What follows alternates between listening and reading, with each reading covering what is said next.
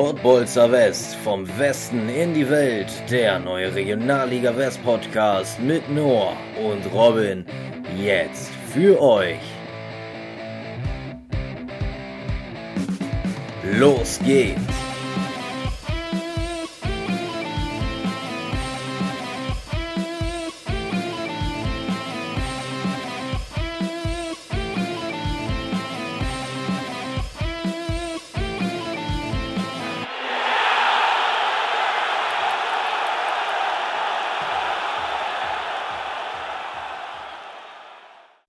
Langfristig möchte ich möglichst dauerhaft Champions League spielen und Titel gewinnen. So hat Serda nach dem Spiel gegen Bielefeld, als der Abstieg besiegelt war. Und damit herzlich willkommen zu einer neuen Folge der Pottbolzer West vom Westen in die Welt. Mein Name ist Noah Kersting und mir gegenüber sitzt Robin Kremer. Moin, Robin.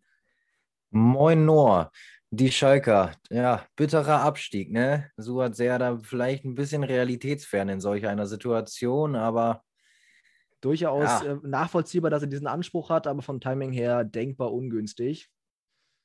Definitiv. Kommen wir aber ja wir später, später auf jeden Fall drauf zurück, denn wir sind heute das erste Mal, siebte Folge, das erste Mal ohne Gast da. Heute also eine ganz besondere Folge. Ihr könnt zu Hause nur uns beide heute genießen. Wollen wir direkt einsteigen? Willst du einen kurzen Überblick geben? Hey, ganz kurz noch vielleicht äh, zum Kontext. Wir haben es ja letzte Folge blöderweise ja. schon angekündigt, haben sogar ein Duo versprochen. Äh, ja, kam was dazwischen, werden wir gegebenenfalls nachholen. Schauen wir auf jeden Fall einmal auf die Themen, worüber ja, genau. wir heute sprechen werden. Natürlich wieder einige Spiele der Regionalliga West, Bonn, Bergisch Gladbach, Lotte Wuppertal, Essen, Homberg, Dortmund, Schalke. Interessantes Derby, freue ich mich schon drauf. Natürlich schauen wir auch wie immer auf die Persönlichkeit der Woche, auf das Transfer-Update und die Geschichtsstunde. Soweit so gewohnt. Jetzt kommt natürlich der Part ohne Gast. Wir werden heute über die Pokalregelungen sprechen. Wir werden über die Oberligen sprechen, über die dritte Liga, über die zweite Liga, über die erste Liga, über natürlich jeweils die Westvereine. Und ja, ich bin gespannt, auf die heutige Folge. Es ist ja vielleicht auch nicht ganz schlecht, dass wir jetzt mal Zeit für uns zwei haben, weil in der letzten Woche ist ja ziemlich viel passiert. Dementsprechend gibt es da auch entsprechend Redebedarf, ne? Vor allem auch viel rund um Westvereine. Ja, auf jeden Fall. Also nicht nur in der Regionalliga und alles, was damit zu tun hat, sondern auch in der ersten, zweiten und dritten Liga. Und weil wir Pottbolzer West heißen, ne, wollten ja. wir uns ja nicht immer nur um die Regionalliga genau. kümmern. Dem kommen wir heute nach. Ganz genau. So ist es. Aber, Aber schauen wir erstmal auf die Regionalliga. Hatten wir, Und zwar die, hatten wir die gleiche Idee als Überleitung gerade.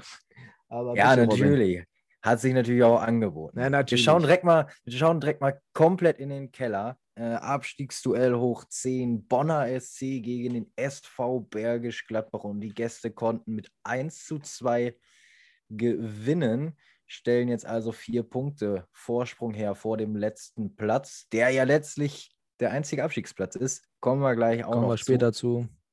Aber erstmal zu den Toren. Serhat Koruk, ey, geiler Typ. Erobert den Ball am gegnerischen Strafraum, lässt vier Gegenspieler stehen und schlänzt den Ball dann perfekt ins lange Eck. Über Torhüter drüber, sogar über noch einen Spieler, der am Pfosten stand drüber. Zu krass. Also ich habe mir die Zusammenfassung angeguckt und habe dann gesehen, okay, gleich fällt ein Tor, aber dann ist ja der erste Schuss abgefälscht worden und dachte mir so, wie will er von da jetzt ein Tor machen? Und dann schießt er die Ball einfach so da rein, unfassbar.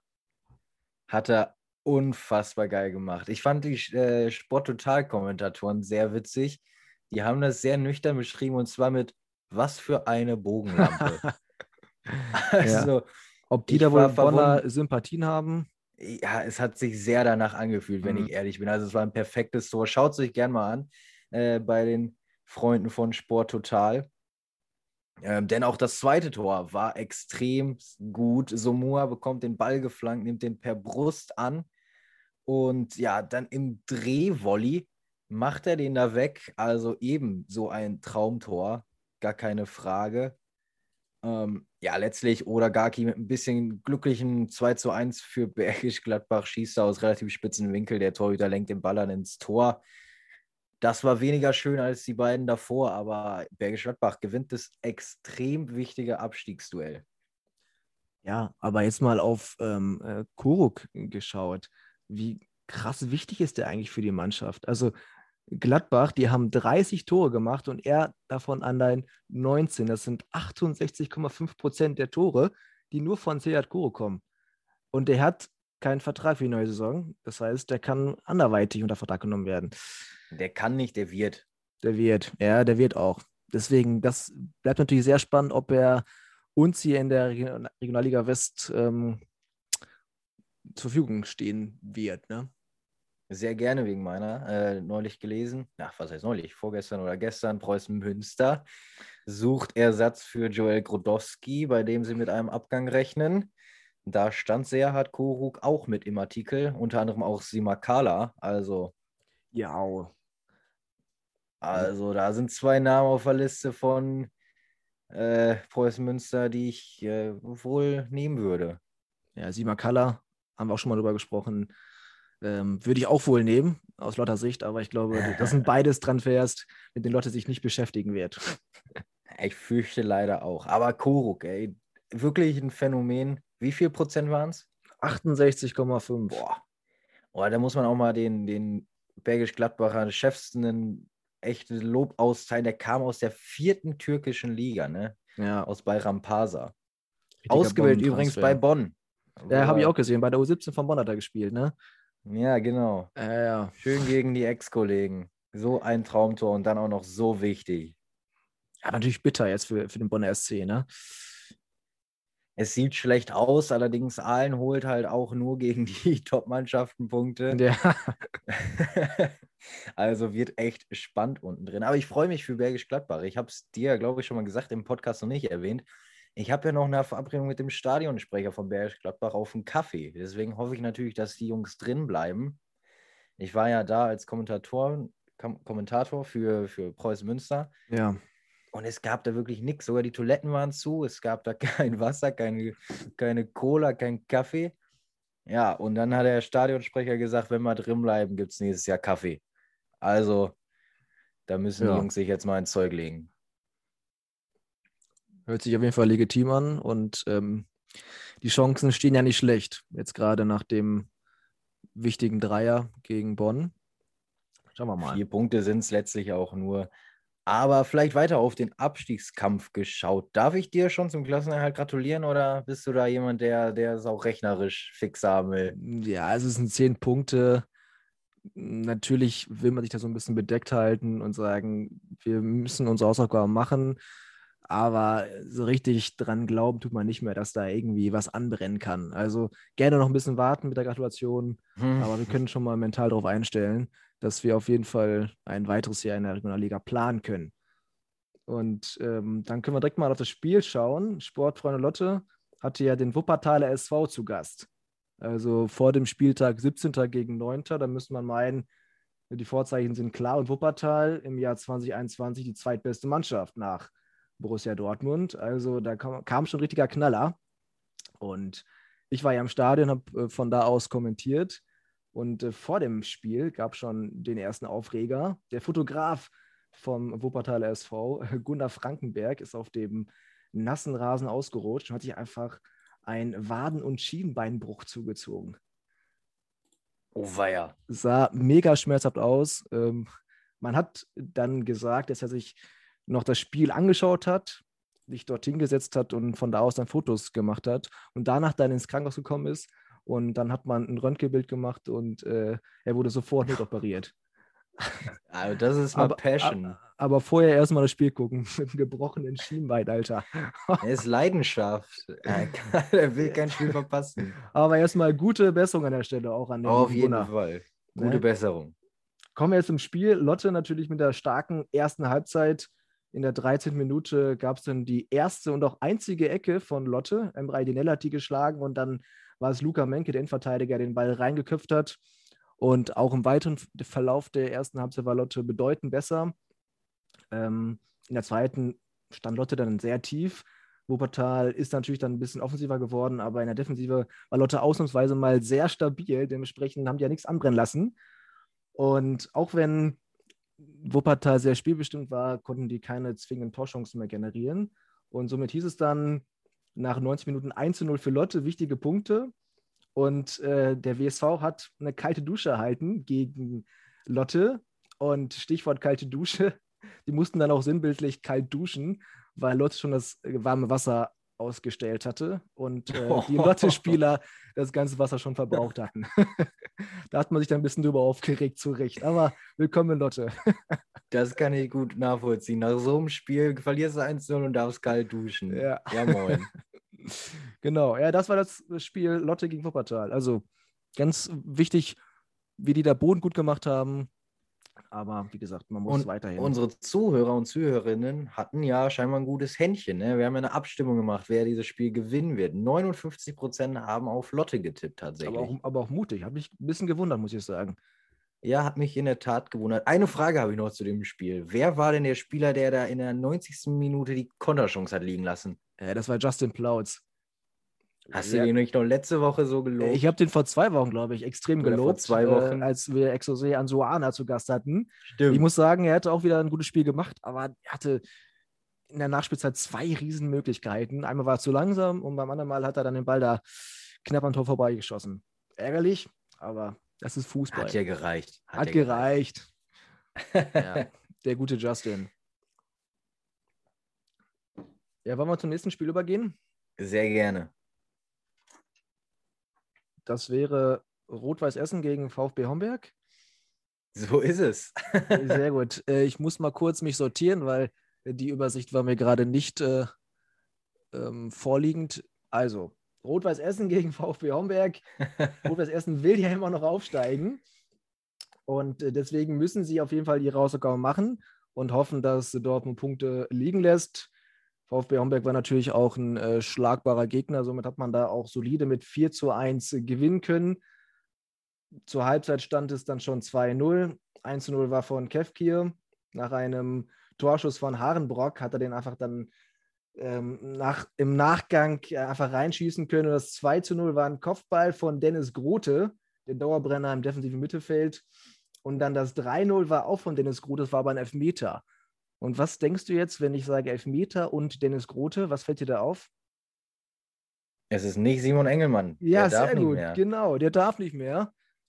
Christian Neid hat gesagt, zwei Elfmeter verschossen, jetzt müssen wir da ein bisschen umdenken. Und Dennis Grote hat die Verantwortung übernommen und ähm, ist, ist der Verantwortung auch gerecht geworden. Also 3-0 nach dem Elfmeter und dann in der 76. Minute Marco K. Gomez mit seinem siebten Saisontreffer nach einem Pass von Maximilian Pronicev.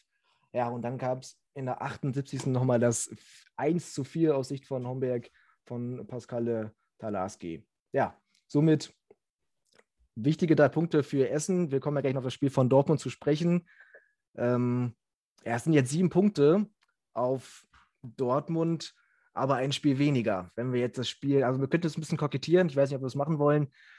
So ganz durch ist der Aufstiegskampf noch nicht, würde ich sagen. Ne? Also wenn Dortmund nochmal verliert und dann vielleicht nochmal zwei Unentschieden holt, dann. Vor allem, wenn jetzt die Nerven anfangen. Wenn jetzt die Nerven Also, was anfangen, sie bisher so äh, ausgemacht hat, wenn das jetzt noch schief geht. Und man spielt ja jetzt gegen Rödinghausen. Gut, da kann man schon mal Punkte liegen lassen. Am Ende nochmal gegen Wuppertal, gegen Bergisch Gladbach, Strahl und Homberg. Weiß man nicht. Ähm, aber ich würde sagen, vor zwei, drei Wochen sah das schon ein bisschen anders aus als jetzt. Ich würde jetzt erst noch nicht abschreiben wollen. Nee, aber es sind jetzt vier, könnten vier Punkte werden, wenn sie das Nachholspiel gewinnen. Sonst wären es sechs. Also generell ist da noch viel möglich. Aber erstmal das Spiel. Hast du den Elfmeter noch vor Augen? Ich habe den Elfmeter vor Augen, ja. Kannst du mir erklären, wo der Kontakt war? Ich habe ihn nicht gesehen. Ich habe es mir auch zwei, Mal angeguckt und ähm, ich muss sagen, es war so eine Kann-Situation. Der Schiedsrichter war ja erst der Meinung, es war eine absolute Schwalbe. Und dann kam seh, der Linienrichter. zum Beispiel so. Und dann kam der Linienrichter und hat gesagt, nee, nee, das war ein ganz klarer Elfmeter. Und ähm, der wirkt doch sehr überzeugt. Ich muss sagen, ich, mein erster Eindruck war, ja, okay, man kann den Elfmeter geben, muss man aber nicht.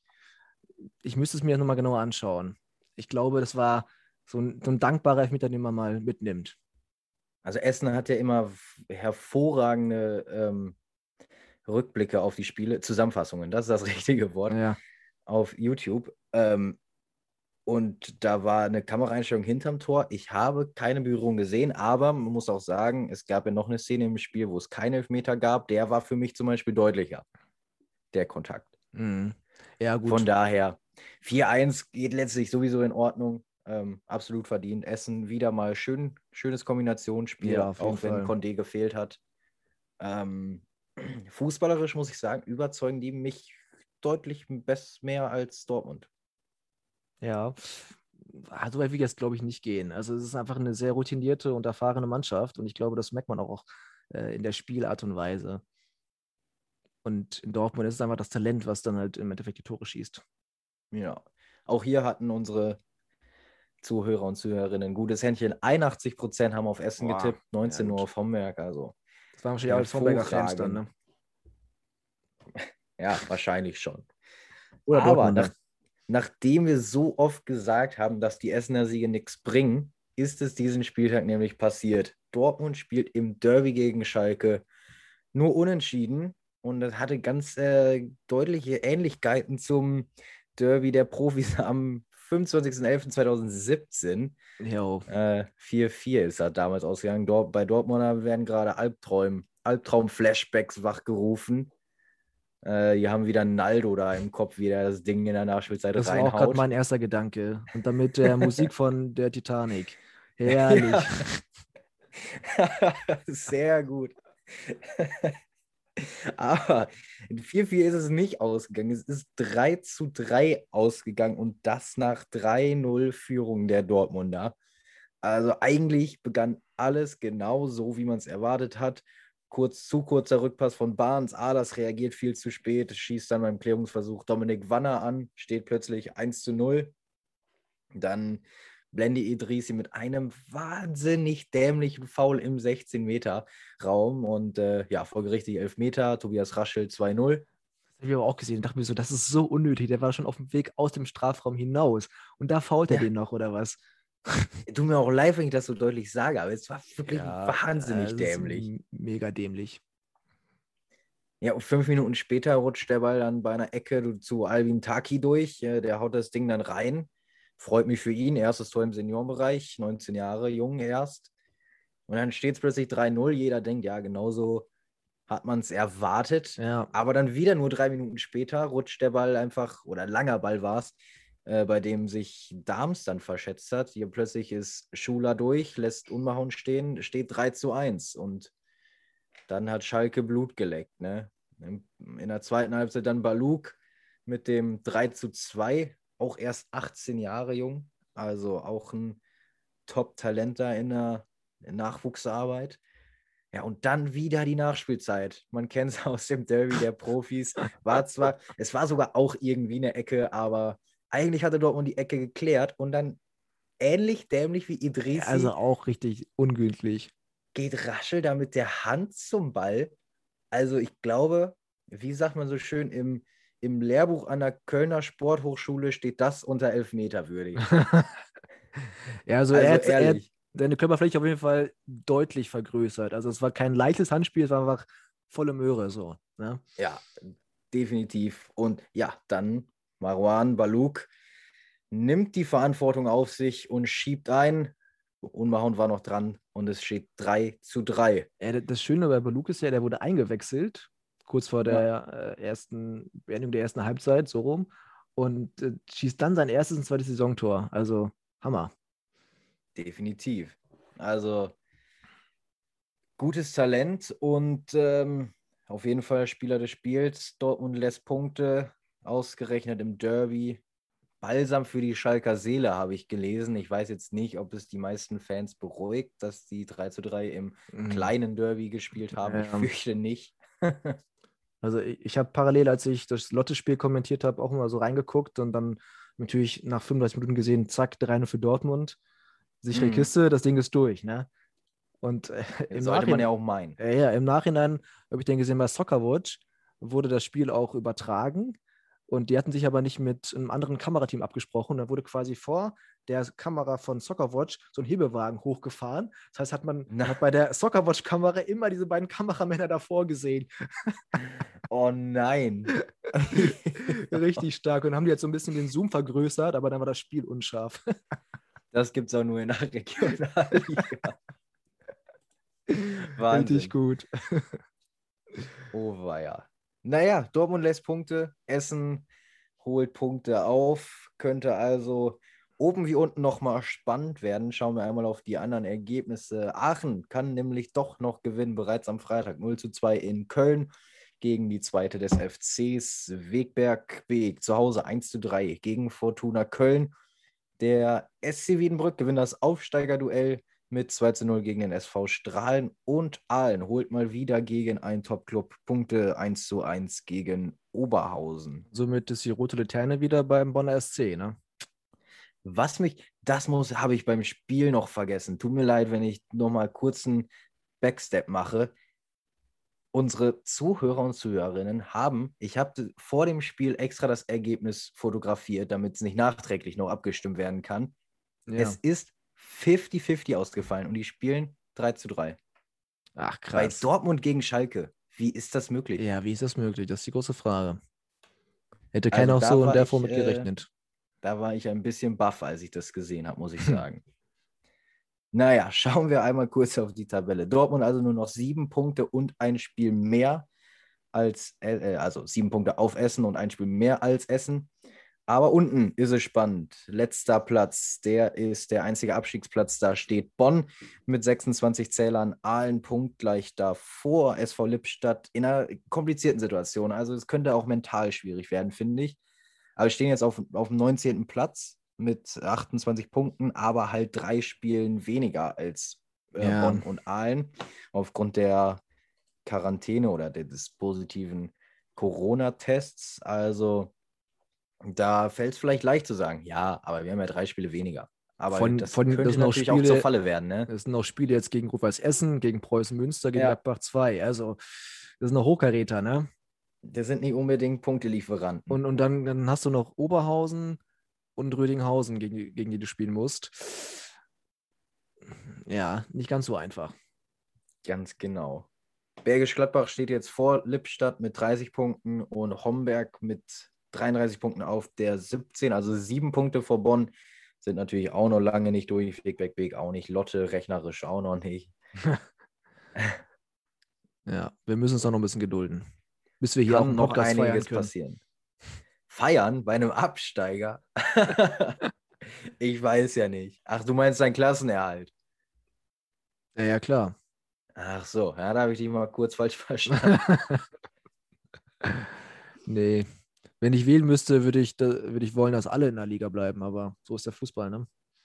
Ja, ein, ein muss es ja treffen. Es ist ja, ja schon die Saison nur einer. Also ja, eben, genau. Besser kann es ja eigentlich gar nicht laufen.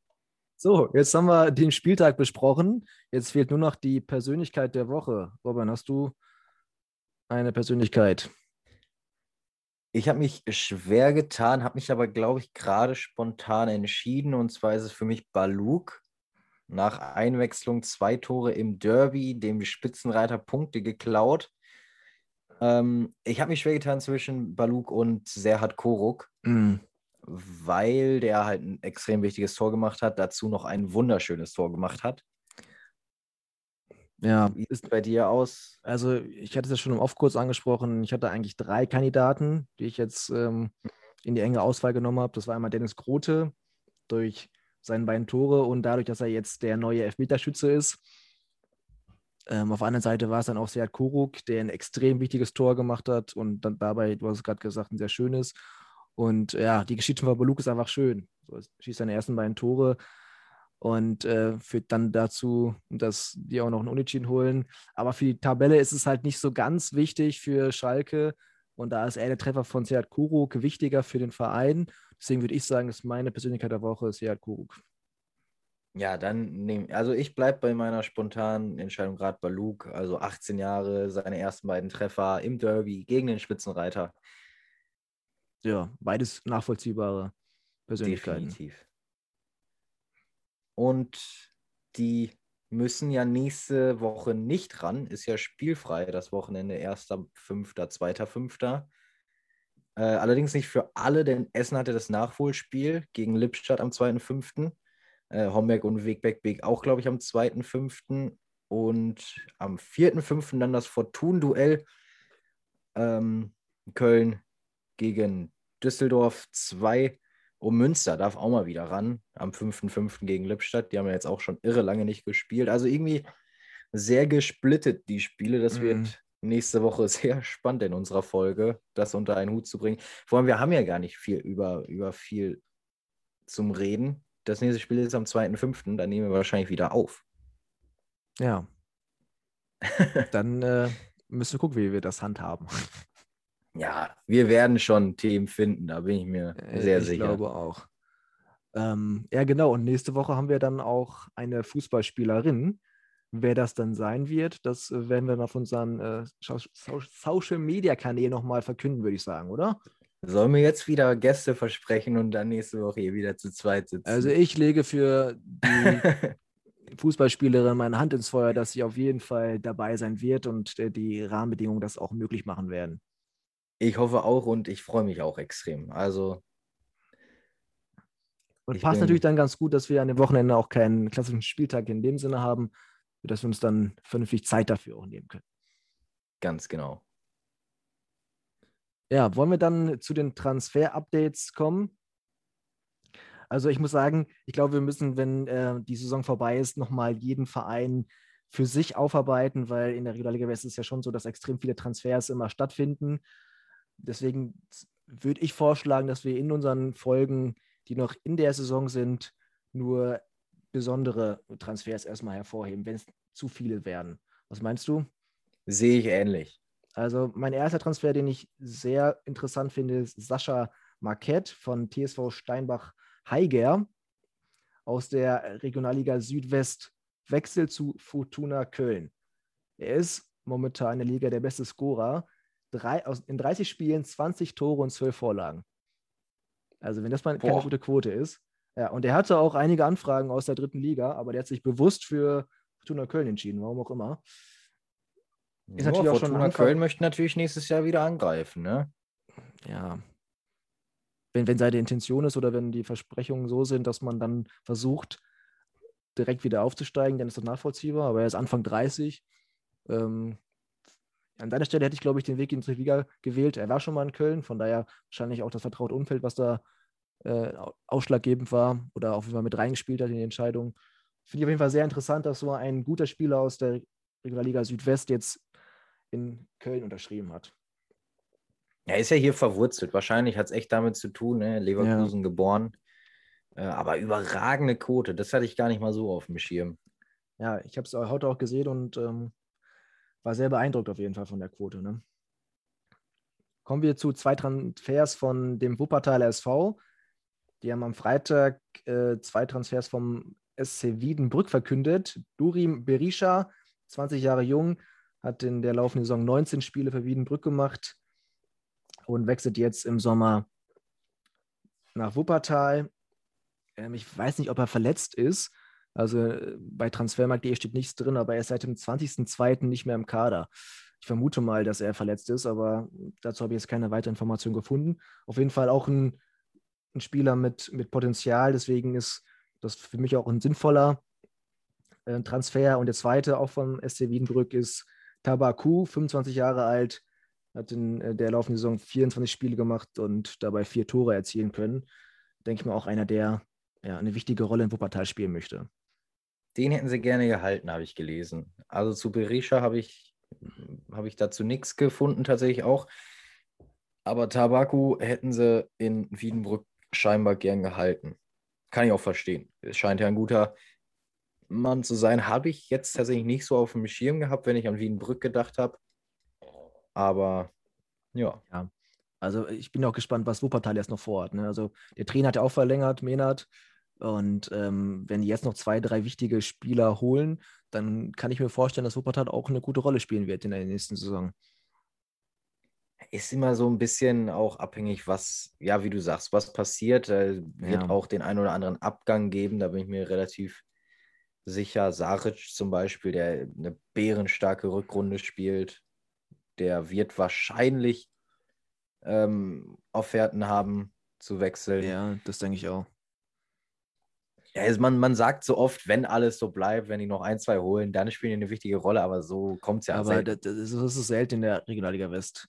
Ich erinnere mich gerne ja, an den Satz ja. von Exose Ansuna oder Ansuana, so heißt er ja, oder so wird er ausgesprochen, ähm, der gesagt hat, er würde gerne wissen, was passieren würde, wenn Lotte in der Kaderformation nächstes Jahr weiterspielen wird. Und dabei ja, habe ich genau. mir gedacht, das wird auch sowieso nicht der Fall sein, weil bis jetzt ist nur Timo Brauer mit dem Vertrag ausgestattet über die Saison hinaus. Ne? Aber dazu später mehr. Rödinghausen hat einige Informationen verkündet, und zwar Finn Akenberg und Christian Derflinger, die ja in der laufenden Saison unter den Top 10 mit den meisten Einsätzen äh, waren, bekommen keinen neuen Vertrag. Genauso wie Ergänzungsspieler Hendrik Winkelmann und Joshua Church. Also gerade bei Akenberg und Derflinger habe ich mich sehr gewundert, dass die keinen neuen Vertrag in Rödinghausen bekommen. Hast du dazu irgendwas Gerade gelesen? Derflinger. Derflinger ist ähm, ein überragender Fußballer. Das wundert mich jetzt. Ich habe tatsächlich die News gar nicht mitbekommen. Also Rödinghausen ist irgendwie schon bei mir vorbeigegangen diese Woche. Aber Christian Derflinger, das wundert mich doch extrem. Also bei beiden. Also der hat ja auch eigentlich immer. Ja, eben. Ja, Argenberg bin ich nicht der größte Fan von, aber Derflinger hat ja auch immer echt äh, stattliche Statistiken. Also. Ja. Wundert mich schon ein bisschen. Rödinghausen wird einen Plan haben. Ja, natürlich. Haben ja, ja. auch schon Vincent Schaub auch für einen Flügel verpflichtet. Genau. Ja. Genau, den letzten Transfer, den ich noch verkündigen kann, ist äh, Oberhausen, Jan-Lukas Doro von Rot-Weiß Essen. Haben sie verpflichtet für die neue Saison. Hat äh, in dieser Saison zwölf Einsätze und ein Tor gehabt, ähm, aber aus meiner Sicht ein sinnvoller Wechsel, um einfach mehr Spielzeit zu bekommen. Das ist, denke ich mal, so seine Grundintention gewesen. Ist mal von auszugehen. Ja, genau. So, das war von meiner Seite aus das Transfer-Update. Hast du noch einen? Ein Gesicht habe ich tatsächlich noch, und zwar Dario Schumacher. Über den können wir nächstes Jahr nicht mehr reden in der Regionalliga West, egal was mit Bonn passiert, denn der hat sich jetzt schon für einen Wechsel in die fünfte Liga entschieden zum ersten FC Bocholt. Hat mich sehr gewundert, weil Schumacher absoluter Leistungsträger in Bonn. Aber. Hat man das irgendwie ich, begründet oder? Ich habe leider dazu nichts weiter gelesen. Ähm, ja, finde ich schade, vor allem, weil ich ihn auch eher eingeschätzt hätte, dass er nochmal bei einem wichtiger oder nicht wichtiger, größeren Verein eine wichtige Rolle einnehmen kann. So rum wollte ich sagen. Mhm. Er ist ja auch aber, im besten Fußballalter, ne? Ja, aber er hat sich für den Schritt in die fünfte Liga entschieden. Er wird seine Gründe haben, wie man so schön sagt. Ja. Gut, dann würde ich sagen, haben wir die wichtigsten Transfers erstmal erläutert. Aus unserer Sicht natürlich eine subjektive Wahrnehmung. Und dann können wir übergehen zu der nächsten Kategorie. Robin, du hast wieder was mitgebracht für uns. Es wird wieder Zeit für eine Geschichtsstunde. Und zwar wieder eine interessante für dich, denn die Lotter sind beteiligt. Und zwar geht es um eines der kartenreichsten Spiele der Regionalliga West-Historie. Oh. Und zwar bereits am 23.04. hat es sich gejährt, das Spiel 2016 war es. Sportfreunde Lotte gegen Viktoria Köln. Es gab sage und schreibe acht gelbe Karten, zwei gelbe, rote und einmal glattrot. Jetzt muss ich deine Lotta-Jungs aber in Schutz nehmen. Die haben nur dreimal gelb bekommen. Langlitz, Rodriguez Pires und Granatowski. Ja, die Kölner waren scheinbar anders motiviert, wie man heute so schön sagt. Malura Fatih Kandan, Edwin Schwarz, Brenzka und Schwadorf, alle gelb. Schwarz, Brenzka letztlich sogar gelb-rot und der Torhüter Nico Pellatz hat mal eben die glattrote abgeholt. Wie ist das Spiel ausgegangen? 1 zu 1. 1 zu 1. wow. Also Köln, drei Spieler vom Platz und das Spiel ist 1 zu 1 ausgegangen. Ich hatte gerade kurz gedacht, dass äh, Köln versucht hat, den FIFA-Move zu machen. So viele rote Karten, dass das Spiel abgebrochen wird, aber nicht beim 1 zu 1. nee.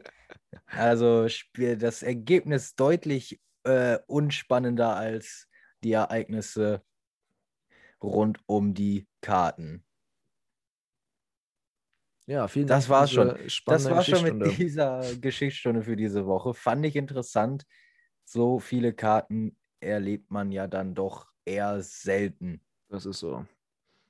So, Ja, und, und jetzt jetzt- mal auf spannende Themen geschaut, die in dieser Woche so passiert sind. Normalerweise würden wir jetzt mit unserem Gast sprechen, aber, Genau, aber jetzt ist es für uns auch Neuland. ehrlich, ich bin schon ein bisschen nervös. ja, Ja, die Pokalauslosungen haben wir nämlich diese Woche gehabt. Einmal am Genau. Niederrhein und einmal in Westfalen. Schauen wir vielleicht einmal auf Westfalen, weil Also- da sind ja unsere beiden Mannschaften vertreten. ich, ich war sogar so ein Ultra und habe mir am Freitag um 12 Uhr den Livestream angeguckt. Boah, Wahnsinn. Bei Also, Facebook Live. Bei Facebook. Ganze Nee, 17 also Leute haben hab ich- zugeschaut. Das habe ich gekonnt um, bin ich um, gekonnt umgangen, muss ich sagen. Äh, Ich habe es heute verglichen. Die Auslosung war deutlich professioneller als jetzt beim Niederrhein-Pokal. Oh, Das, das muss man schon mal festhalten. also vielleicht für die Leute, die es nicht mitbekommen haben. Also im Westfalen-Pokal und Niederrhein-Pokal ist es ähnlich. Es spielen also die Drittliga- und die Viertliga-Vereine den Pokal aus, jeweils in Viertelfinals, Halbfinale und Finale. In Westfalen haben Rödinghausen und Preuß Münster Freilose gezogen. Die stehen also schon im Halbfinale. Und in Niederrhein-Pokal war es Strahlen, die das Freilos bekommen haben. Ja, deine Lotter müssen gegen Lippstadt ran. Gegen Ist Lippstadt. Finde ich, finde ich in Ordnung. Also ist ein machbares Los, durchaus. Und dann kann man in Lippstadt gewinnen und dann gegen Rödinghausen zu Hause ins Finale kommen. Also ist für mich ein, ein super Plan. Ja, der schwierigere Weg ist natürlich Wiedenbrück gegen Ferl, Ja, der einzige Drittligist. Ich denke, Ferl auch klarer Favorit in dieser mit einer bockstarken Saison. Konstellation. Ja, und die treffen dann, also nicht die, sondern der Sieger aus Wiedenbrück-Ferl Ja. trifft dann im Halbfinale auf Preußen Münster.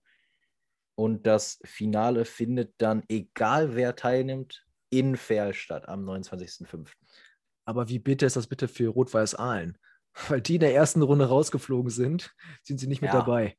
Das ist natürlich wirklich extremst bitter. Aber irgendwo Ah. auch selbst schuld, ne? Ja, da hat man wieder, ich weiß nicht, der Fußballgott ist nicht gut gemeint. Schon extrem bitter. Tja. Jetzt weiß ich gar nicht, ob Lukas Steinfeld gespielt hat. Hätte er gespielt, dann hätte er bestimmt getroffen. Mit Sicherheit. Der Niederrhein-Pokal, muss ich sagen, selbst als Preußen-Münster-Fan, ein bisschen spannender. Also da haben wir im Pokal eine geile Drittligapartie Uerdingen gegen Duisburg Jo. und vor allem das geile Derby Oberhausen gegen Essen. Ja, ich bin gespannt. Also beides mega die spannenden Spiele. Ähm, ich hätte mir natürlich gewünscht, dass die Drittligamannschaften noch einmal gegen Viertligamannschaften spielen, aber so ist natürlich dann die Wahrscheinlichkeit höher, dass vielleicht auch eine Mannschaft aus der Regionalliga West ein Ticket fürs DFB-Pokal bekommt. Ne?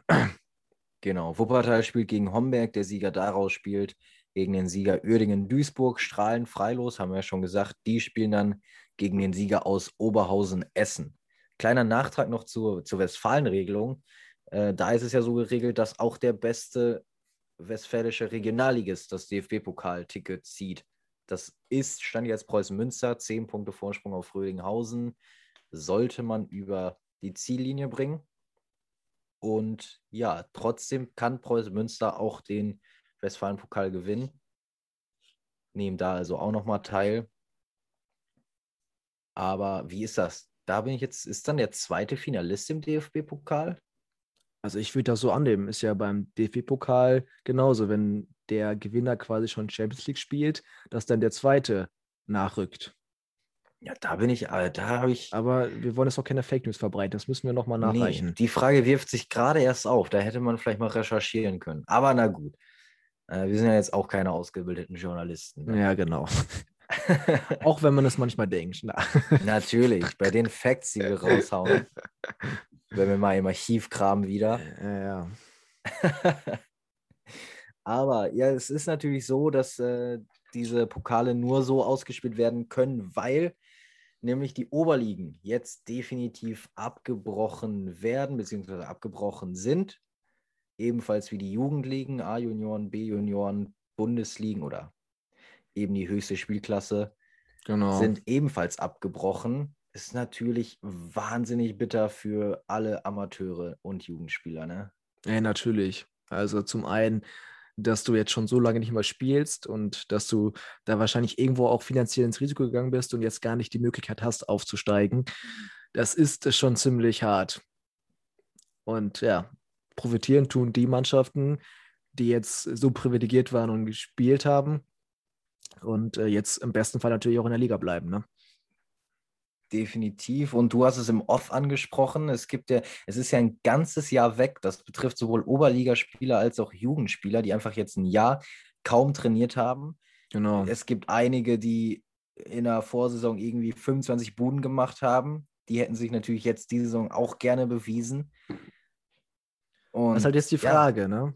Weil in der Regionalliga ist es schon die Regel, dass viele Transfers immer getätigt werden, auch aus den unteren Ligen. Und das wird jetzt bedeutend schwieriger. Also es ist, glaube ich, ein Vorteil für die Spieler, die jetzt unter Vertrag sind in der Regionalliga und sich auch beweisen konnten. Aber für die Spieler darunter, weiß ich nicht, ob man da dann auch so als Verein dann ins Risiko geht und sagt, komm, du hast zwar ein Jahr nicht gespielt, aber ich glaube an dein Potenzial. Finde ich schwierig. Äh, das funktioniert halt nur, wenn sie sich schon vor der Corona-Pause mehrere oder zwei, drei Saisons bewiesen haben. Also ich Aber glaube das nicht, dass viele Vereine jetzt einen Spieler holen, die, die mal ein halbe, gutes halbes Jahr gespielt haben. Nee, das glaube ich auch nicht. Oder halt über ein Probetraining. Und, und ja, ziemlich gravierend ist es dann auch für die, du hast es angesprochen, die Jugendspieler, ne, die jetzt so von der U19 den Schritt in, in den Profifußball wagen möchten und jetzt einfach keine Möglichkeit hatten, sich zu beweisen. Und ein Jahr ist in dem Alter enorm. Da kannst du einen riesen Schritt machen. Ne? Da bin ich echt mal gespannt, wie und ob das aufgefangen werden kann. Ja. Also es wird spannend, zumal wir ja in Deutschland sowieso eine kleine Nachwuchsproblematik haben, jetzt mal abgesehen von der Corona-Pandemie. Genau. Ja, die Frage ist ja auch, ob vielleicht dann die langfristige Leistung darunter leidet. Ne, wenn man genau. halt ein genau. Jahr lang Ausbildung ähm, nicht hat, das macht natürlich auch irgendwo bemerkbar. Ne? definitiv. Bleibt spannend. Wir werden es äh, verfolgen. Und ebenso verfolgen wir eben auch die dritte Liga, denn da könnte sich ja noch was Nennenswertes für die vierte Liga tun. Genau, also Stichwort Uerdingen. Stand jetzt ist Uerdingen auf Platz 17 und würden somit absteigen. Gut, haben ein Spiel weniger, aber wir haben ja hier die Momentaufnahme und Duisburg ist auch noch nicht ganz durch. Wobei, da würde ich fast sagen, dass die Chancen da ziemlich gut stehen, dass man in der Liga bleibt. Aber KfC Uerdingen, ja, muss auf jeden Fall jetzt dringend punkten. Haben es ja am vergangenen Wochenende gemacht gegen Tükeci München. Da konnte man ja überraschend 2-0 gewinnen. Und ähm, apropos Uerdingen, ich habe äh, gelesen, dass Grimaldi, der ist ja an äh, Corona erkrankt, ins Krankenhaus gebracht wurde. Mhm. Aber soll wohl eine Vorsichtsmaßnahme gewesen sein. Gute Besserung an der Stelle gute Besserung. Grimaldi, einer meiner Lieblingspreußen, war ja mal Adlerträger. Ähm, Und dann ja, nach Öding, was da passiert. Ich glaube, es war nicht direkt der Schritt. Wo ist er denn erst hingegangen? Oh, jetzt stehe ich auf dem Schlauch. Er ist nicht direkt zu Uerdingen gegangen, auf jeden Fall. Ach so, okay. Ja, aber ich habe es vorhin auch schon angesprochen. Äh, ich wohne in der Nähe von Lotte und Uerdingen spielte momentan im Stadion von Lotte. Und dementsprechend würde ich ganz gerne äh, auch in der kommenden Saison, falls Uerdingen überhaupt da dann noch in Lotte spielen sollte, die Spiele dort sehen. Aber das wird sich alles noch herausstellen. Ich habe heute noch gelesen, dass der Investor, diese Noah Company, die Anteile an. Da steckst du doch hinter. Schön wär's. Schlechter ähm, nee, Wort aber, an dieser aber, Stelle. Aber die haben ja noch einen äh, Verein in Lettland und heute wird verkündet, dass die das Engagement in Lettland einstellen werden. Tangiert, ja, weil die auch keine Lizenz nicht, bekommen haben, ne? Ach so, ja, dann geht aber nicht das Engagement dann in Krefeld. Nee, ja, Uerdingen ja aufgrund der Insolvenz äh, drei Punkte abgezogen bekommen, spielen jetzt gegen Dynamo Dresden, spielen auch noch gegen Lautern, also das direkte Abstiegsduell dann. Ähm, boah, vielleicht, spannend. Jetzt vielleicht noch zu Uerdingen, der Trainer wurde ja entlassen und ähm, ich habe im Podcast gehört, dass Kremer auch gesagt hat, es war wohl ein Fehler, nochmal zurückzukommen, weil einfach die Strukturen und die Rahmenbedingungen nicht mehr optimal waren, um da vernünftig arbeiten zu können. Ja, das merkt man ja fast jede Woche, wenn Spieler von Uerdingen sich in Interviews äußern. Die Unzufriedenheit muss Ja, ja. äh, riesengroß sein momentan. Nicht nur aufgrund der Abstiegsbedrohung. Aber zu Recht, ne? Leider ja. Also da ist leider vieles schiefgelaufen. Für die Attraktivität der Regionalliga wäre es natürlich interessant. Jetzt äh, kommt natürlich wieder mein kleiner Ego raus und äh, ein finanzstarker Regionalligist wäre jetzt nicht so fördernd für Preußen Münster. Nee. Wäre für uns Ähm. jetzt für den Podcast sicherlich spannend, aber ja, genau. ja, wie gesagt, Ja, die Duisburg persönlichen hast du gerade auch erwähnt. ja. Sehe ich äh, eigentlich. Klar sind es nur sechs Punkte, aber die sind momentan halt sehr stabil. hatten halt so ein paar Spiele, wo sie mit Glück auch nochmal einen Punkt geholt haben oder einfach mal äh, einen Sieg der Moral gefeiert haben. Also die haben sich wirklich gut gemausert in den letzten Spielen, muss ich sagen.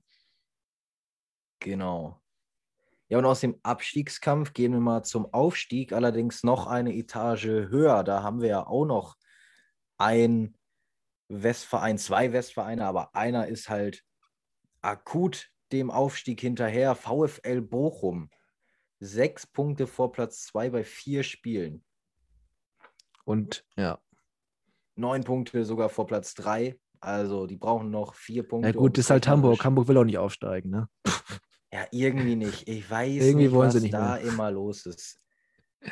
Ja, ich, Aber äh, wir kennen es ja aus Essen. Also da ist ja ähnlich. Ja, man weiß auch nicht, was da manchmal in den Köpfen vorgeht. Aber natürlich extrem bitter. Also ich würde schon ganz gerne mal wieder ein Nordderby sehen. Hamburg-Bremen. Müssen wir uns noch gedulden. Und natürlich auch schade, Ja, weil der Trainer David Thune ist natürlich einer mit Osnabrücker Vergangenheit. Da habe ich natürlich auch gewisse Sympathien für.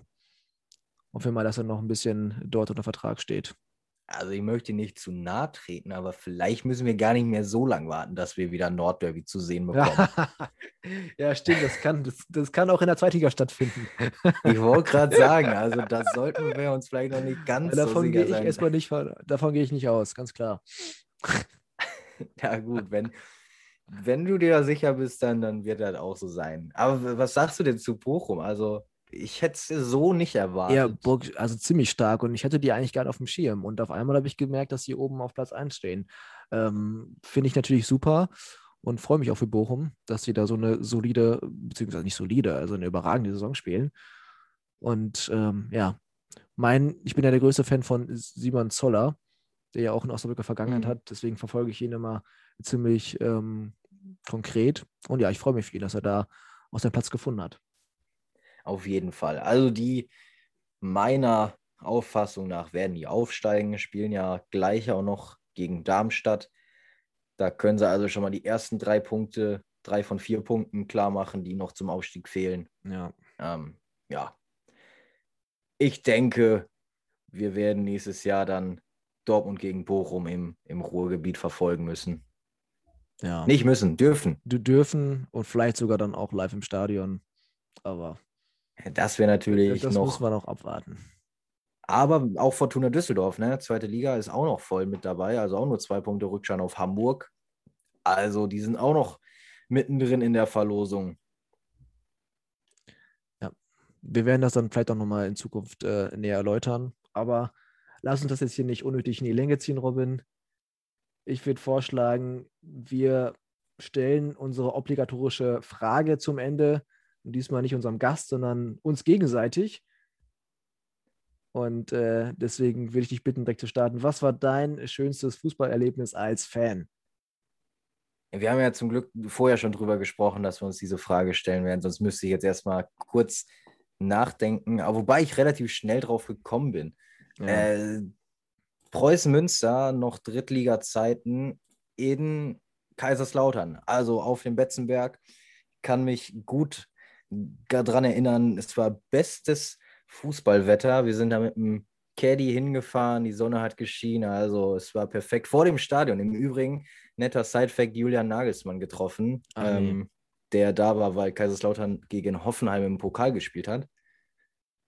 Und na, das Geile an dem Spiel war, Münster 1-0 zurückgelegen, bis zur 74. hat Menig ausgeglichen und dann 90 plus 2, Martin Kowilanski tritt zum Freistoß an und da kann man sich ja in aller Regelmäßigkeit schon zum Jubeln bereit machen und dann haut der das Ding in den Winkel. Da ist wirklich mal eben alles abgefallen. Ich habe mich äh, beim nach dem Jubel plötzlich auf dem Zaun wiedergefunden. Ich weiß bis heute nicht, wie ich da hochgekommen bin. Da werden ganz also, andere Kräfte freigesetzt, ne? Ehrlich, da, da hat man auch mal kurz einen Blackout, weil man einfach so übermannt ist von Glücksgefühlen. Das ist, glaube ich, auf jeden Fall das prägnanteste Erlebnis, an das ich äh, spontan gedacht habe. Wie sieht es ja. bei dir aus? Lotte ähm, oder Bremen? Nee, bei mir ist tatsächlich Lotte. Und zwar DFB-Pokalrunde 2 im Jahr 2016 gegen Bayer Leverkusen. In der ersten Runde hat man dann schon Werder Bremen rausgehauen. Zu Hause im Stadion am Lotterkreuz. In der zweiten Runde kam dann Bayer Leverkusen in der 25. Minute das Einzelne von Kevin Vohland. Und äh, man konnte dann kurz nach der Halbzeit durch ein Eigentor nochmal anschließen. Und in der 95. also es ging dann quasi in die Verlängerung, das äh, 2-1 für Leverkusen und in der 105. plus 1 das 2-2. Und dann hat man im Elfmeterschießen gegen Leverkusen gewonnen. Und das war natürlich äh, ein sehr emotionaler Moment. Und das hatte ich gerade nicht erwähnt. Lotte war ab der 78. Minute noch zu zehnt. Also hat man quasi Boah. die ganze Verlängerung mit einmal weniger gespielt und das gegen ein, eine Mannschaft, die in der Champions League gespielt hat. Dementsprechend, das, ja, und, und das, das war das erste Momente, Jahr in der dritten Liga. Von daher, das war mein schönstes Fußballerlebnis als Fan. Das sind Momente, die vergisst man in der Tat nicht. Nee. Münster hat Bremen übrigens auch schon mal rausgehauen. Auch von ja, nicht allzu langer Zeit. Das können die auch ganz gut gegen Drittligisten verlieren. Matthew Taylor damals noch mit dem Doppelpack. Auch eine schöne Erinnerung. Ja, danke, dass du die mit mir geteilt hast. Ja, sehr gerne natürlich an dieser Stelle. Auch mit euch. Also ich hoffe, euch hat die Folge auch zu zweit gefallen. Mir hat sehr viel Spaß gemacht. Können wir vielleicht auch einfach mal öfter machen? Ja, eigentlich schon. Also müssen natürlich abwarten, wie das Feedback jetzt so ist. Aber in der Regel würde ich sagen, ist das eine gute Alternative, wenn wir mal keine Gäste kriegen. Ja, Hauptsache, wir haben Spaß. Das ist die Hauptsache, ja, stimmt. Egal, was unsere Fans wollen. Genau.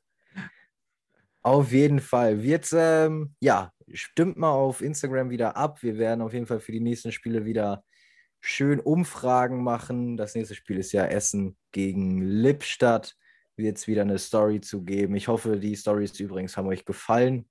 Das, äh, die Aktionen, Interaktionen waren auf jeden Fall da. Also denke ich mal schon.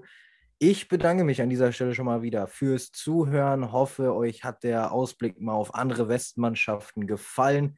Ich wünsche euch noch einen charmanten, ach nee, ich möchte immer sagen, ich wünsche euch noch einen charmanten Sonntagabend. Ich bin irgendwie seit letzter Woche an Sonntag gewöhnt, aber es ist ja schon wieder Montag. Ich wünsche euch einen charmanten Montagabend und wir hören uns nächste Woche. Letztes Wort, gerne du, Noah. Ja, vielen Dank dafür. Stichwort Feedback, also gerne nochmal äh, auf den einschlägigen Social-Media-Kanälen Feedback geben, vielleicht auch Anregungen und äh, Tipps.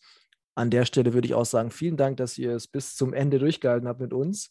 Ich würde mich freuen, wenn ihr dann auch in der kommenden Woche einschalten werdet. Wir haben ja dann eine Woche ohne viel Regionalliga-Fußball. Wir haben aber auch von den Pottbolzen natürlich schöne andere Podcasts über Rot-Weiß Essen, über Duisburg, über die Premier League. Also gerne mal reinhören, um die Zeit sinnvoll zu überbrücken. Und sonst kann ich nur sagen, bleibt oder werdet gesund und sportlich. Bis bald. Ciao.